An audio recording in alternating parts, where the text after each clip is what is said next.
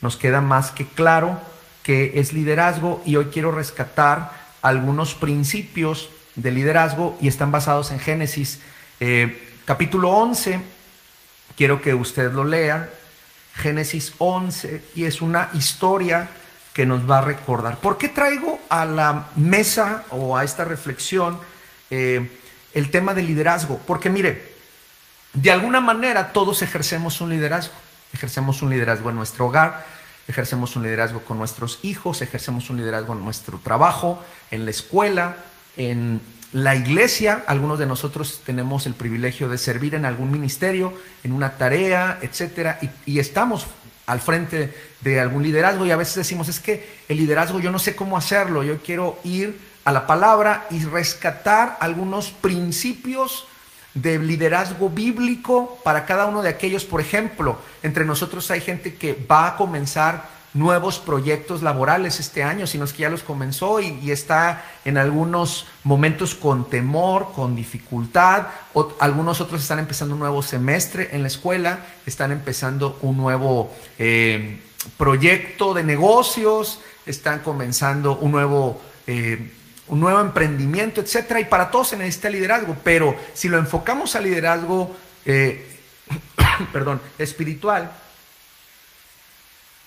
es un liderazgo que necesita llevar un toque de parte de Dios, un respaldo de parte de Dios y a través de lo que vamos a ver hoy me gustaría eh, decirle algo. En Génesis, al ser el libro de los orígenes, que presenta una explicación del inicio de las cosas, también nos habla del inicio de los idiomas y entre las naciones, sin la intervención de abordar este tema de los idiomas y de los diferentes lenguajes y de, las diferentes culturas como una idea central, quiero aprovechar este pasaje bíblico para extraer algunas ideas de lo que creo que son algunos principios interesantes respecto al liderazgo y los cuales en las diferentes eh, lugares los vamos a requerir, si no es que en este momento ya los necesitamos.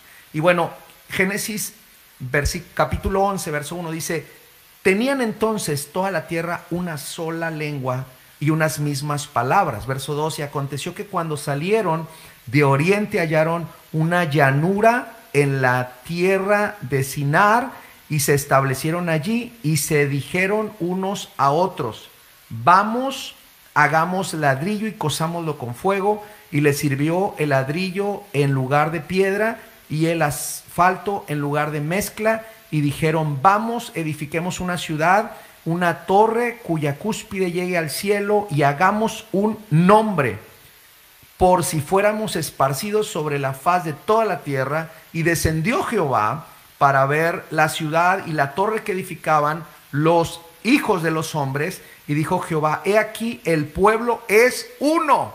E, ese es un, un principio hermoso donde Jehová está en todo y revisa cuando hay unidad. Independientemente hacia dónde van, puede identificar Dios que hay una unidad y aquí lo hace. El pueblo es uno y todos estos tienen un solo lenguaje y han comenzado la obra y nada les hará desistir ahora de lo que han pensado. El verso 7 en adelante es un desenlace que no debiera de sorprendernos cuando tenemos proyectos sin Dios.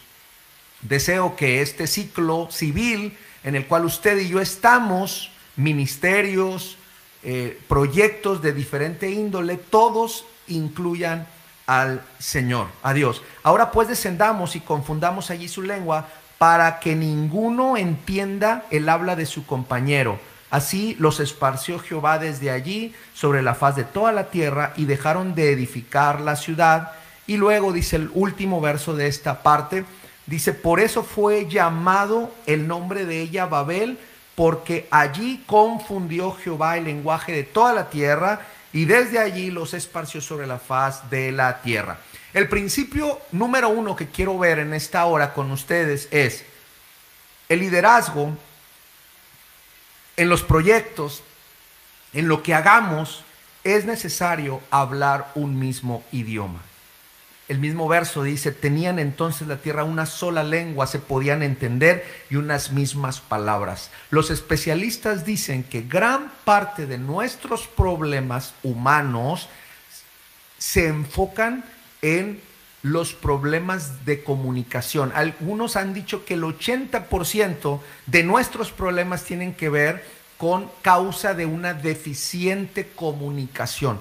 Cuando usted dice algo, pero la otra persona entiende otra cosa y entonces interpreta otra cosa y hay conflictos, hay tensión, hay fricción, ya desde ahí ya no se puede trabajar así. Yo creo que a usted le ha tocado eh, alguna ocasión donde le han malinterpretado algún mensaje. Es más, ahora con los dispositivos electrónicos, nada más el hecho de que usted ponga mayúsculas en un texto, uno del otro lado del dispositivo dice, esta persona está enojada. Me explico, hay un sinnúmero de problemas que nos hemos acarreado por causa de la comunicación. El primer principio bíblico es que un liderazgo que funciona, que trae una proyección hacia adelante, que trae avance, que trae crecimiento, es un liderazgo en el cual la comunicación debe de ser abierta, franca, eh, genuina, honesta y que las cosas se digan en su momento, en su tiempo, por eso llaman asertividad, ¿verdad? Decir las cosas en el lugar adecuado, en el eh, tono adecuado y en el en el momento adecuado. Esa es la asertividad. A veces, ya cuando alguien se acerca con nosotros y nos dice, este, pues esto que te voy a decir, te lo voy a decir con mucho cariño. Ya nada más nos dicen con mucho cariño, no sé a cuántos les ha pasado, ya nada más esperamos el golpe, ¿verdad? E, e, en las palabras. Y entonces, algo que nos debería de ayudar, nos debería de, de estimular, es preguntarnos, en su proyecto de familia, en su proyecto de matrimonio, usted y su esposa, usted y sus hijos, en su proyecto de paternidad, en su proyecto de ministerio, ¿cómo está desarrollando la comunicación? Deja en visto en WhatsApp a la gente. Usted es de las personas que deja hablando a las personas por ahí en un diálogo o le hablan y usted no contesta, nada más sus respuestas son, ajá, ¿eh? Y son todo, es, esa es la comunicación y para nosotros creemos que es una comunicación correcta. Algo que nos dice este capítulo de Génesis es que es importantísimo hablar el mismo lenguaje, el lenguaje de la paz, el lenguaje de la armonía, el lenguaje del trabajo, el lenguaje de del esfuerzo, el lenguaje de la llenura del Espíritu Santo, el lenguaje espiritual, el lenguaje de la misión, el lenguaje del evangelismo. Me gustó mucho lo que dijo mi hermana Noemí, ¿verdad? Es, en cristiano tiene que ver con influir en las personas, pero para cumplir la misión y el evangelismo. Entonces, hablar el mismo lenguaje. Si yo le digo, es necesario que salgamos y compartamos a Jesús, pero la otra persona no está en el mismo lenguaje, entonces no va a haber un trabajo conjunto. Esa es la primera la primera lección o la primera enseñanza que podríamos llevarnos en esta hora. ¿Usted qué opina? A ver, ahí póngame. ¿Qué calificación se pone usted como comunicador o como comunicadora en esta hora, verdad? Yo puedo estar aquí hablando mucho y de repente se me apagó un regulador hace un momento y ya el teclado este, dejó de funcionar. Por más que yo pueda estar tocando, no puede yo transmitir, ¿verdad? Ahorita tampoco, ahí está, ahí se escucha, ¿va? Usted puede estar tocando los mejores acordes, ¿verdad? Yo puedo estar poniendo los dedos en las teclas, pero no sale el mensaje, ¿verdad? Y usted cree que del otro lado lo están escuchando y nada, ¿me explico? A veces también nosotros pensamos que del otro lado nos están escuchando y nada, nos están dando la espalda. Y también mucho tiene que ver que debe de haber, ahora como dicen los jóvenes, debe de estar alineado el audio con el video. ¿Qué significa esto? Lo que decimos con lo que hacemos. Eso es congruencia. Una persona que comunica entiende, comprende que no solamente la comunicación se da a través de las palabras, sino también a través del ejemplo, del testimonio, también del lenguaje no verbal. ¿Me explico? Entonces, hoy tenemos mucho que aprender y lo vamos a hacer de manera breve. Y el otro principio es, es fundamental trabajar en equipo. A ti te toca esta tarea, a ti te toca esta tarea, a ti te toca esta tarea. Yo, yo lamento que a veces en algunos ministerios, en algunas iglesias, en algunos trabajos, en alguna familia, hay gente que está completamente fatigada, está saturada, de hecho llega su fatiga hasta el cansancio y luego este cansancio llega hasta la enfermedad y luego puede llegar a otras cosas más fatales. Y sabe muchas de las razones por las que alguna persona llega a fatigarse más de lo común es porque está cargando más de lo que debiera y es porque otros están haciendo menos de lo que debieran. Entonces, eh, dice aquí el verso, el verso 3, dice, y se dijeron unos a otros, vamos, hagamos ladrillo y cosámoslo con fuego. Me parece que este plural de inclusión es muy bueno, ¿verdad? Vamos juntos, hagamos juntos ladrillo y cosámoslo juntos con fuego y le sirvió el ladrillo en lugar de piedra y el asfalto en lugar de mezcla, ¿verdad? Pudieron avanzar porque hubo tareas y porque cada quien hizo lo suyo y luego, ahora como decimos, cerraron filas y empezaron a trabajar en este proyecto. La pregunta es, en su proyecto de familia, ¿todos están trabajando, como decimos en México, parejitos? O a una persona la están cargando y otra persona está cargando de más, ¿verdad? En el ministerio que usted está ejerciendo, ¿tiene un equipo o usted quiere hacer todo? Y si usted quiere hacer todo, quiero decirle que muy probablemente sus alcances van a ser muy limitados, porque si liderazgo es algo, es poder trabajar en equipo. Y aquí lo vemos. Jesús, que era el Hijo de Dios, ni él siquiera se atrevió a trabajar él solo en su ministerio, ¿verdad? Los invitamos todos los sábados en la tarde, vamos a estar eh, compartiendo el, Evangelio de Lucas en Getsemaní, en la, esta serie nueva que se llama Libertad en Cristo. Bueno, 12 discípulos, al menos que conocemos por nombre, más la gente que estaba a su alrededor, mujeres que estaban complementando económicamente el ministerio. Todos hacían posible el ministerio de Jesús. ¿Qué le está haciendo falta? ¿Usted está influyendo en otros? Ahora, el hecho de que no haga equipo tiene que ver por varias razones. Una, porque a veces creemos que nosotros solamente sabemos hacer las cosas y que nadie más lo sabe hacer. A veces es por nuestros complejos. Como nos sentimos menos, no queremos que alguien más se nos acerque porque va a ver nuestras carencias y mejor prefiero tenerlos de lejecitos y por eso los ministerios a veces se ven muy limitados. Yo creo, hermanos, que si tú no sabes hacer algo, es con más razón que tú te complementes con alguien, hombre, mujer, otro hermano, otra hermana, nuestros jóvenes que vienen más revolucionados que nunca y con las tecnologías no se diga para poder avanzar y para poder crecer. También otra de las razones que a veces no trabajamos en equipo tiene que ver con que somos hermanos egoístas.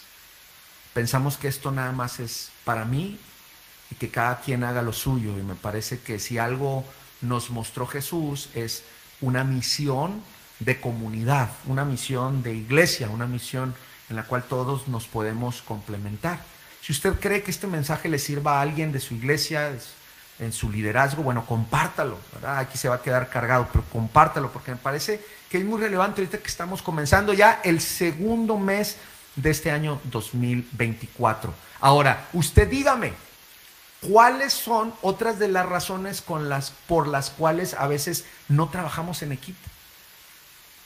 A lo mejor porque no sabemos hacer un programa y un plan y preferimos estar ahí haciendo cualquier cosa, me atrevo a decir, a veces no estamos haciendo un plan, sino solamente estamos entreteniendo, ¿verdad?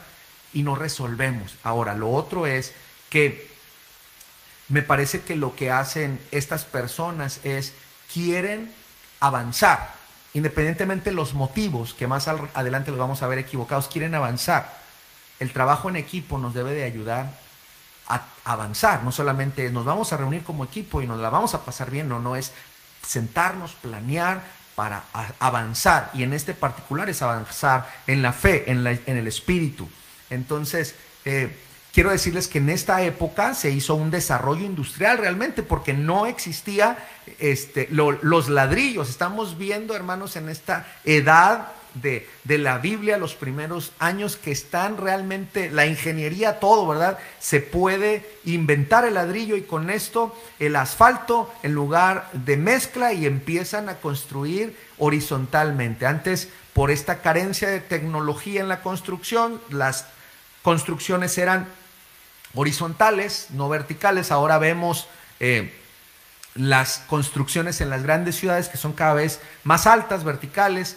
¿Por qué? Porque los espacios cada vez son menos y porque hay más tecnología para poder soportar alturas y estructuras inmensas. Entonces podemos ver esto y esto, el que inventó el, ladrillo no se queda con él y dice, esto yo lo inventé y nada más para mi casa, sino lo amplía y hasta en la historia bíblica aparece, ¿verdad? Entonces, e, el hecho de que usted tenga habilidades, el hecho de que usted tenga eh, dones, ministerios son para compartir y trabajar en equipo en la iglesia, no es para que se los quede usted solo.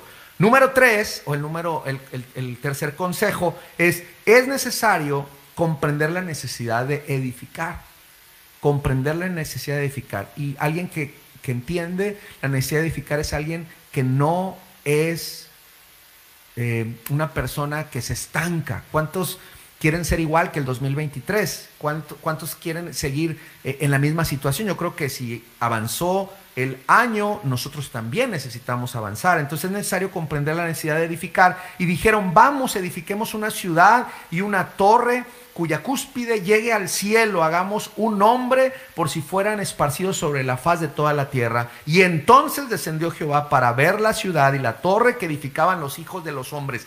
Hicieron un plan quisieron crecer, tanto fue el proyecto que Dios mismo voltea a ver, a ver qué están haciendo estas personas, ¿verdad?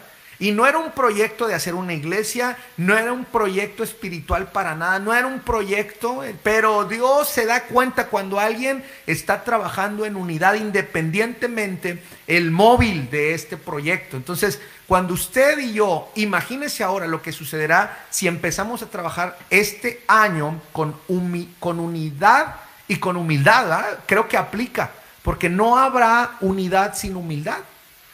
Porque una persona humilde se sabe carente de algunas áreas y sabe que en el otro o en la otra persona va a encontrar el complemento que le hace falta. Entonces, una de las cosas es que necesitamos entender esta necesidad de edificar, de crecer, de crecer y que la unidad se vea, se vea. Me explico, construyamos, y no me refiero a eh, paredes físicas, sino realmente construyamos misión, reino de Dios. Creo que cuando el Señor nos manda en Mateo 28 a hacer la misión y cuando nos mira como iglesia haciendo la misión, creo que estamos del otro lado. Número cuatro, es imprescindible, eh, eh, imprescindible ser perseverantes. Ya estamos entrando al segundo mes. Yo no sé qué objetivos se puso usted comenzando enero, ya vamos al segundo y no sé cuántos nos quedamos a la mitad. Dijimos, vamos a leer la Biblia, vamos a leer un libro aparte de la Biblia, voy a levantarme más temprano, voy a asistir a todos los cultos de la iglesia, voy a estudiar el estudio del sábado, voy a estar eh, involucrado más y ya vamos al segundo mes y ya se nos cansó el, el, decimos en México, ya se nos cansó el caballo, ya, ya se cansó, ¿verdad? Nuestro, nuestro objetivo de seguir adelante. Entonces, dijo Jehová, he aquí el pueblo es uno y todos estos tienen un solo lenguaje, es lo que hemos descrito, y han comenzado la obra, y mire lo que dice Dios, y nada les hará desistir ahora de lo que han pensado hacer. Yo quiero invitarle de todo corazón que pongamos un espíritu de perseverancia en los proyectos de Dios. Si a veces hay gente de negocios que dice, esto va a funcionar y trabajan tantas horas y hacen que funcione y son para proyectos de la tierra, del aquí, de la hora. ¿Cuánta perseverancia, hermanos, no debiéramos de poner en los proyectos de Dios, en los proyectos del reino de Dios, en alcanzar a otros para Cristo? Y quiero ahora dirigirme, porque yo sé que hay hermanos de la iglesia Getsemaní que me están viendo, y quiero decirles que estamos a unos días de abrir nuevamente las células, los grupos familiares, eh, los, los hogares. Y, yo quiero decirle que a veces nos desanimamos. Es que en el año tal que lo hicimos, no funcionó tanto como yo quisiera. ¿O qué tal si no funciona? No, es que es más fácil no hacerlo. Claro que sí. Pero yo quiero invitarte que seas valiente con tu familia y que perseveres en lo que Dios nos mandó a hacer. Y nos mandó a hacer, hermanos, comunicadores del Evangelio de Dios. Ni siquiera nosotros vamos a inventar el, el mensaje no, no, lo vamos a traer nosotros, eh, hermanos, ni lo, vamos a diseñar. El mensaje es el mismo que nuestro Señor Jesucristo descendió, se hizo carne, habitó entre nosotros, hermanos, nos vino a dar un mensaje, vino a sanar, vino a liberar, estuvo con nosotros, murió, resucitó, y en su muerte, hermanos, tenemos vida y en su resurrección usted y yo tenemos oportunidad de llegar a la eternidad y vivir una eternidad con Dios. Así que este mensaje no, lo estamos inventando, solamente necesitamos personas que lo comuniquen y hogares donde sean sedes del reino de Dios. Así que yo quiero invitar a la iglesia que seamos perseverantes. Lo más cómodo es ir así nada más a cómo va el día, el día y el sábado y el sábado y el sábado, pero yo quiero desafiarte a la comodidad en esta noche. Y cuando hablo de liderazgo cristiano, estoy hablando de eso, de, de, motivarnos. Ahora, si hay alguien de otra iglesia, hay alguien de otros lados que, Dios ha estado poniendo en tu corazón hacer y ejercer un ministerio y tú has estado fluctuante, a veces lo haces, a veces no lo haces, a veces te animas, luego te desanimas y luego le pones mucha atención a los comentarios y críticas de otro, yo quiero decirte que necesitamos ser un alto y necesitamos ser perseverantes. Digan lo que digan, lo vamos a hacer. Dios en este verso dice, y nada les hará desistir ahora. Imagínate, nada les hará desistir ahora. Entonces, que eso vea a Dios en nosotros, hermanos. Que nada nos va a detener. ¿Quién nos separará del amor de Cristo, hermanos? Si el Señor va adelante de nosotros como poderoso gigante. ¿Cuántos decimos amén, verdad? Entonces, vamos a ponernos en la brecha, vamos a ponernos adelante. Hay otro proyecto, por ejemplo, y es, vienen bautismos, hay jóvenes, adolescentes que están por tomar la decisión, hay hermanos nuevos que están asistiendo al templo, hay gente que nos escucha, que, que Dios te ha llamado y te ha invitado a bajar las aguas del bautismo, esa decisión, persevera en eso. A veces decimos, no, es que hasta que no este, esté completamente limpio de todas las tentaciones, yo voy a entonces a aceptar a Cristo. Eso no va a pasar. Más bien ahora tendremos un, una ayuda al Espíritu de Dios con nosotros, ¿verdad? Y vamos a ir hacia adelante. Así que yo te quiero invitar a eso. Y lo último es, el quinto principio es, es fundamental contar con la aprobación del Señor en todos tus proyectos incluyendo los de la iglesia, incluyendo los espirituales, porque a lo mejor a veces nos van a mover otras cosas que no sea agradar a Dios y servir al prójimo. A lo mejor lo vamos a hacer por protagonismo, a lo mejor lo vamos a hacer por competencia de otro, a lo mejor lo vamos a hacer por alguna otra razón que no es la adecuada.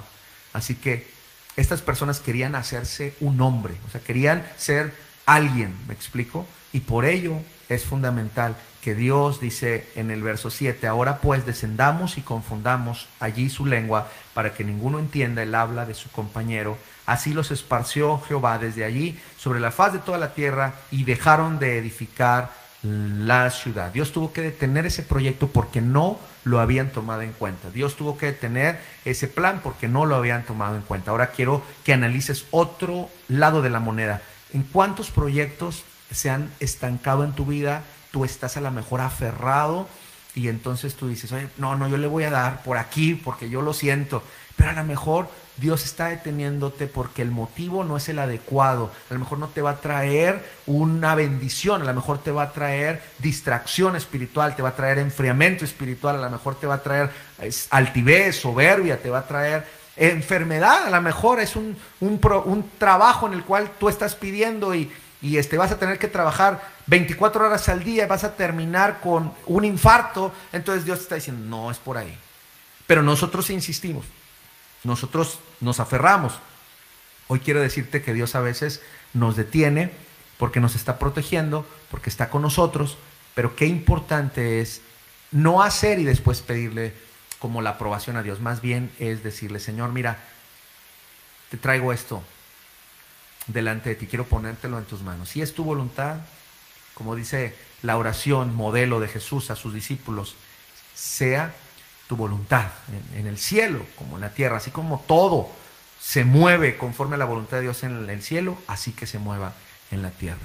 Entonces, qué hermoso es esto, que en este tiempo podamos ejercer un liderazgo, no solamente es para los pastores, para los líderes eh, oficiales de la iglesia, sino el liderazgo lo ejercemos todos.